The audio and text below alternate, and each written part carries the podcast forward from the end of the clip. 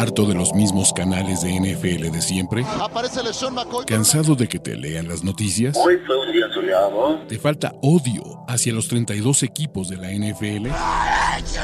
¿Referencias de videojuegos? ¿Hodor? Este es el canal de Ulises Arada, donde encontrarás NFL, toxicidad, cultura pop, videojuegos y mucho más. Suscríbete y descubre una nueva forma de seguir tu pasión. ¿Qué esperas? Ya hablamos de ganadores. Es momento de con este dedo juzgador ver cuáles fueron las peores actuaciones de las finales de conferencia de estos playoffs NFL 2023. Los que se quedaron en la orilla, los que serán olvidados, los que eh, ya no, sirven para nada. Mi nombre es Ulises Arada y vamos con esta lista, con los principales perdedores de las finales de conferencia presentadas por NFL Game Pass, que te tiene la promoción de el Super Bowl en todos tus dispositivos por 20 miserables pesos. Les dejo el link en la descripción del video para contratarlo. Y empecemos con estos perdedores de la final de conferencia, porque hay mucho de dónde tirar hate, hay mucho de dónde, pues la verdad, sí, ponernos tóxicos. Y empecemos con Kyle Shanahan. La neta es que es bien difícil repartir culpas con los 49ers porque el partido se fue al demonio en la tercera jugada ofensiva de los San Francisco 49ers. La lesión es, es difícil de prevenir esto y luego pues jugar con Josh Johnson, tu cuarto coreback, está cañón.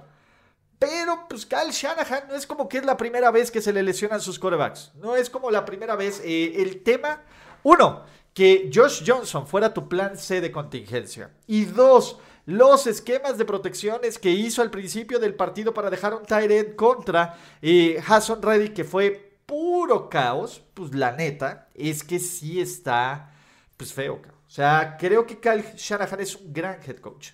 Desafortunadamente, y tenemos que tener esta clase de conversaciones incómodas y de dudas, pues Kyle Shanahan es un dude que en los momentos clave, por lo menos del Super Bowl 51 para acá, no ha dado estos resultados. Sí, eh, sí puedes ponerles excusas. Y la neta es que, pues también lo de los 49ers estuvo del super riel que, que este equipo sufriera con estas lesiones. Pero antes, pues Kyle Shanahan tuvo este partido donde ya quitarte esto. Y luego Kyle Shanahan y sus 49ers tiraron la ventaja de 10 puntos en el último cuarto, en la segunda mitad del Super Bowl 54. Luego Kyle Shanahan y su equipo y su ofensiva choqueó al final del 28-3. ¿Cuántos más, cabrón? ¿Cuántos eh, más vamos a ponerle? Ojo, creo que el, el trabajo de Shanahan no está en riesgo.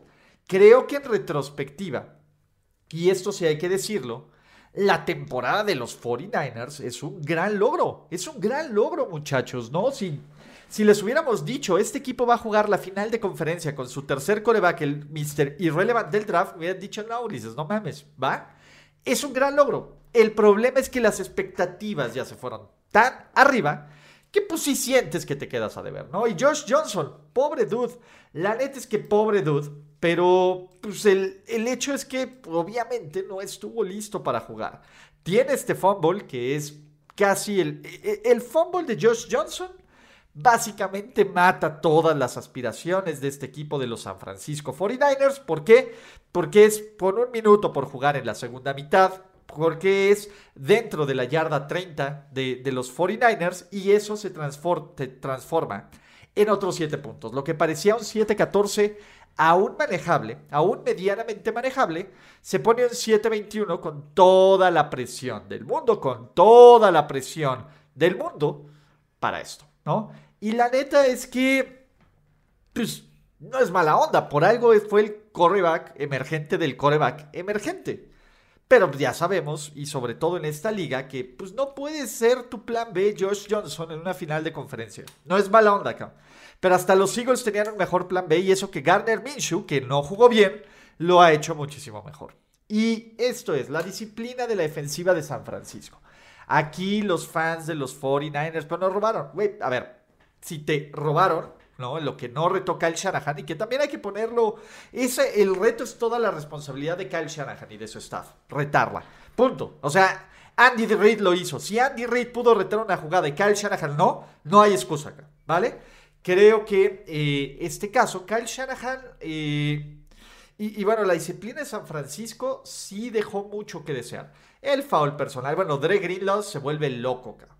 Dre Greenlaw tiene que estar en otra lista aparte, ¿no? Lo de los puñetazos, el face mask, el face mask de Hufanga, los holdings en terceras oportunidades. También es parte de una frustración infinita de un equipo de San Francisco, pues que la verdad es que se vio diezmado, y se quedó a la orilla. A ver, fueron 164 yardas de ofensiva total y 84 fueron más, más de 84, pues básicamente 96 fueron de Christian McCaffrey. El resto del equipo desafortunadamente no pudo hacer nada más. Y esto pues en algún momento también pesó en una defensiva que jugó muy bien por una mitad y también lo platicamos en los ganadores, pero que pues, simplemente no pudo aguantar. Y es una pena lo de los Niners. O sea, no es que quiera ser buena onda o, dejarlos como barata, pero la verdad es que sí es una pena que los San Francisco 49ers perdieran este partido por esta clase de situaciones, ¿no? Y por, por esta cosa. O sea, queríamos ver un partido entretenido y no lo perdimos. Vale. Los pases profundos de Jalen Hurts. Ya van dos semanas consecutivas que es algo que empieza a preocupar. Si bien los Jalen Hurts y los Eagles no fueron, eh, pues ahora sí que no fueron exigidos como se esperaba, pues hay que empezar a preocuparse por la precisión de los pases de Jalen Hurts. ¿Por qué? Porque Jalen Hurts, pues la neta es que, pues sí, sí estuvieron bien cutres. Sí falló un par de pases que debieron de haber sido touchdowns y también a AJ Brown la semana, el, dos semanas consecutivas. Es cierto que no está bien del hombro al 100%. Es cierto que va a tener un par de semanas para, pues, para mejorar. Pero fallar esas pases en el Super Bowl te puede costar y te puede costar bastante caro. Mi Joseph Lee Burrow de toda la vida, sí, tuvo un buen partido, pero pues, sobre todo en la primera mitad. Pero sobre todo en momentos clave, en las dos intercepciones. La segunda es una gran jugada de los, de los Chiefs, pero siento que quedó a deber, ¿no? 26 de 41, un touchdown, dos intercepciones. La primera intercepción fue horrible. Afortunadamente para Burrow, sus intercepciones no se convirtieron en puntos en contra.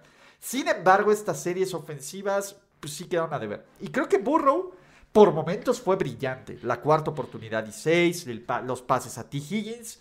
Y parecía que tenía estas oportunidades de darle la vuelta cuando el partido estaba empatado a 20. Y eso es el problema. Eh, tuvo dos veces el balón con el partido empatado a 20. La primera es la intercepción en este pase profundo que desvía la defensiva secundaria de los Chiefs y termina en intercepción. Y la segunda es esta serie que termina en despeje después de que había convertido terceras y largo, después de que se había... Eh, después de que se había también sobrepuesto a un intentional grounding medio cutre, a unos fouls personales que no marcaron y esa es la bronca. Creo que Joe Burrow tuvo su oportunidad de que esto fuera el Burrowhead Stadium. Y los Bengals, y a ver, tuvo la oportunidad, pero también la defensiva de Kansas City, que ya hablamos entre los ganadores, hizo su chamba. Pero sí también creo que el play calling, tanto de Burrow como de Zach Taylor, al final del partido, quedó un poco a deber. ¿Qué más tenemos, muchachos? Ustedes no sean perdedores, ustedes no sean cutres, ustedes no la rieguen contraten NFL Game Pass. NFL Game Pass está esta semana y la que viene de aquí al Super Bowl 57 a tan solo 20 miserables pesitos. Le sale más caro muchísimas más cosas. Probablemente este Sharpie que está aquí le sale más caro. Así que contraten 20 pesos. Pueden ver el Super Bowl en idioma original con los anuncios originales. Pueden ver la repetición del partido, el coach tape todo, la programación de NFL Network, 20 miserables pesos. Aprovechen y contraten esta promoción. No sean unos perdedores como los de esta lista. Muchachos, les dejo el link en la descripción del video y en los comentarios. Y más perdedores, obviamente, la línea ofensiva de los Bengals, ¿no? La línea ofensiva de los Bengals, pues, sí fue un tema ahí. O sea, creo que la protección fue débil, sí. Creo que también hubo castigos estúpidos, absolutamente. Creo que fueron dominados por Frank Theft Auto y por eh, Derek Nandy y por Chris Jones y por George, George Karlaftis. Total y absolutamente. O sea, Creo que la línea ofensiva de los Bengals quedó a deber. Creo que Joe Mixon, que tuvo 19, 19 yardas en 8 acarreos, quedó a deber muchísimo y, fue parte de esta... Pues sí, de los Bengals tuvieron, ¿cuánto fue por yardas por jugada? 4.9 yardas por jugada en general. Pues sí quedaron un poquito a deber. Mike Hilton, Mike Hilton quedó a deber. A él se lo comen en los dos pases, que son muy buenos pases de Mahomes, pero no dejan de ser desatenciones de Mike Hilton. Y tiene este castigo que era y no era. Y en general, pues bueno, la defensiva de los Bengals dejan 23 a los Chiefs, lo cual luce como logro. De hecho, menos que los otros partidos. La defensiva, la ofensiva también falló. Y creo que estos Bengals, ah, no sé, o sea, ya un poco más frío el cadáver y todo el mérito de los Chiefs, porque no van a faltar. Porque en el video de perdedores, ay, sí, sí, sí, todos esperaban que perdiéramos y nos alimentamos de que se ardan y de sus lágrimas. Sí, también. Puede ser, pero creo que estos Bengals nos, eh, nos quedaron a deber un poquito más si tuvieron este partido. ¿Y por qué digo que nos quedaron a deber estos Bengals? Porque una de las cosas que no se hablan, pero que fue un factor espectacular, fueron los puntos que dejaron sobre la mesa los Cincinnati Bengals, sobre todo en la primera mitad, en la zona roja. ¿Vale? Cincinnati en la primera mitad tuvo dio dos viajes a la zona roja y te quedó, se tuvo que conformar con dos goles de campo. Por mal manejo de reloj, por mala ejecución, por eh, desatenciones ofensivas, por errores de ejecución, por lo que fuera, Kansas City limitó a seis puntos. En lugar de ser 14, si hubiera sido un touchdown más, los Bengals ganan por un punto de estos cuatro puntos de diferencia en un partido que queda 20-23. Son estos detalles, incluyendo los, lo que quieran. Esos puntos que dejaron los Bengals sobre la mesa, ahí pegaditos son los puntos que al final tuvieron que extrañar y esto es responsabilidad de Zach Taylor, esto es responsabilidad de Joe Burrow, esto es responsabilidad de la ofensiva. Y Andy Reid, el manejo de reloj de Andy Reid es horrible. O sea, eso sí está on brand en playoffs. Me parece que los Kansas City Chiefs tienen mucha suerte, sí, pero bueno, a ver, hay que ser bueno y la suerte también es el resultado del trabajo duro, muchachos, probablemente. Pero Andy Reid y sobre todo su manejo de reloj después del touchdown de Marqués Valdés Scanting es malo, es terrible. Todavía los Bengals tienen varias posesiones, todavía Cincinnati tiene oportunidad de empatar o de darle la vuelta a este partido. Y la ofensiva de Kansas City que no produjo nada y el play calling de Andy Reid y sobre todo el play calling al final de la primera mitad, con tiempos, sin tiempos fuera que no corras el balón y que no te quemes esto es negligencia total y absoluta de Andy Reid, que pues bueno, a ver, las viejas mañas nunca mueren y hay que aprender a vivir con eso, pero también, muchachos, hay que aprender a señalarlo. Y pobre dude, pobre dude, porque Joseph Odai, Osai, no estaba teniendo un mal partido, de hecho estaba teniendo un poco de presión, estaba teniendo varias cosas, pero el nombre de Joseph Osai entrará en esta cantidad de dudes infames, en los Kyle Williams del mundo, en los eh, Tarts, en los todos estos jugadores que por diestro, por siniestra, por mala suerte, evitaron o tuvieron la jugada terrible, el error de atención, la, todo esto que cambió la historia de su equipo y que le costó por lo menos el gol de campo de la victoria a los Cincinnati Bengals. ¿Es simplista echarle la culpa a Joseph Osai porque es un trabajo de equipo? Sí. Pero también es un hecho que el error de Osai es algo que no debes de tener. Esa ejecución, faltan 8 segundos. E, es algo innecesario. Es innecesario. Es una desatención, es un error y es un error que convierte un gol de campo de, de 60 yardas en un gol de campo de 45 yardas y en el pase al Super Bowl de sus Kansas City Chiefs. Ah, pobre brother. Ojalá y que la vida y que la NFL y que todo esto le dé una oportunidad de redimirse, porque pues, también nos gustan estas historias. Mientras tanto, Joseph Osai será el recipiente del hate, de la ira, de las mentadas de madre, de absolutamente todas las frustraciones de los fans de los Cincinnati Bengals y de los haters de sus Kansas City Chiefs. Por último, último perdedor, los referees del Cincinnati contra Kansas City. Y a ver, voy a volver a tocar el tema porque es un video que pueden ver aquí abajo. Kansas City no ganó por los referees. Los Chiefs hicieron más jugadas que los Bengals y ejecutaron mejor en momentos clave del partido. El tema es que estamos hablando de los referees. ¿Y por qué estamos hablando de los referees? Porque no fue una marcación, porque no fueron dos, porque no fueron tres. Fueron varias jugadas que se marcaron de forma dudosa y la verdad es que no se marcó de forma igual para un lado y para otro. ¿Eso influyó en el marcador final? Yo sigo creyendo que no, pero sí influyó en una enorme cantidad de frustración de los Bengals en una cascada de catástrofes. Y el problema es ese. La NFL tiene un buen producto. Tuvimos una final de conferencia, por lo menos de la AFC, poca madre, Y que todavía tengamos que hablar, que, el tema sean los referees, es un perro oso, Y la NFL tiene que hacer algo con esto. Este es un problema, porque cada vez es más...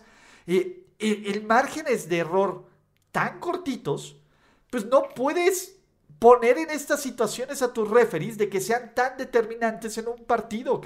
Tienes que cobijarlos, tienes que hacerlos empleados de tiempo completo, tienes que capacitarlos más, tienes que darle la mayor cantidad de armas tecnológicas para que su trabajo sea el mejor posible. Yo sé que todos lucimos como referees de sillón, pero seamos, seamos realistas.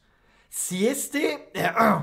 si no hubiéramos tenido dudas de los referees y si no hubieran sido tan protagonistas, si hubiera sido una o dos, nadie estaría llorando. Si se hubiera marcado pinche, pero parejo, nadie estaría llorando. Y yo no estoy llorando, yo creo que Kansas City ganó bien.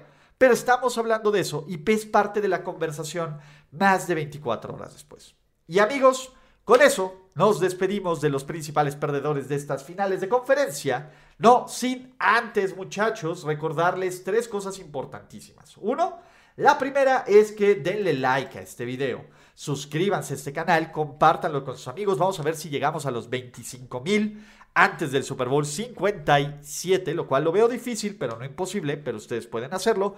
Dos, Compartan este video, déjenme en los comentarios su lista de perdedores y nos vemos en otros videos. Hasta la próxima muchachos, bye bye. Gracias por escuchar el podcast de Ulises Arada. No, God! No, God, please, no, no. Esperemos que tus oídos no hayan sangrado tanto. Te esperamos en la siguiente emisión y no olvides suscribirte en tu plataforma favorita como Spotify, iTunes o Google Podcast. Hasta la próxima. Now, give me money or I shoot him. and I shoot all you motherfuckers.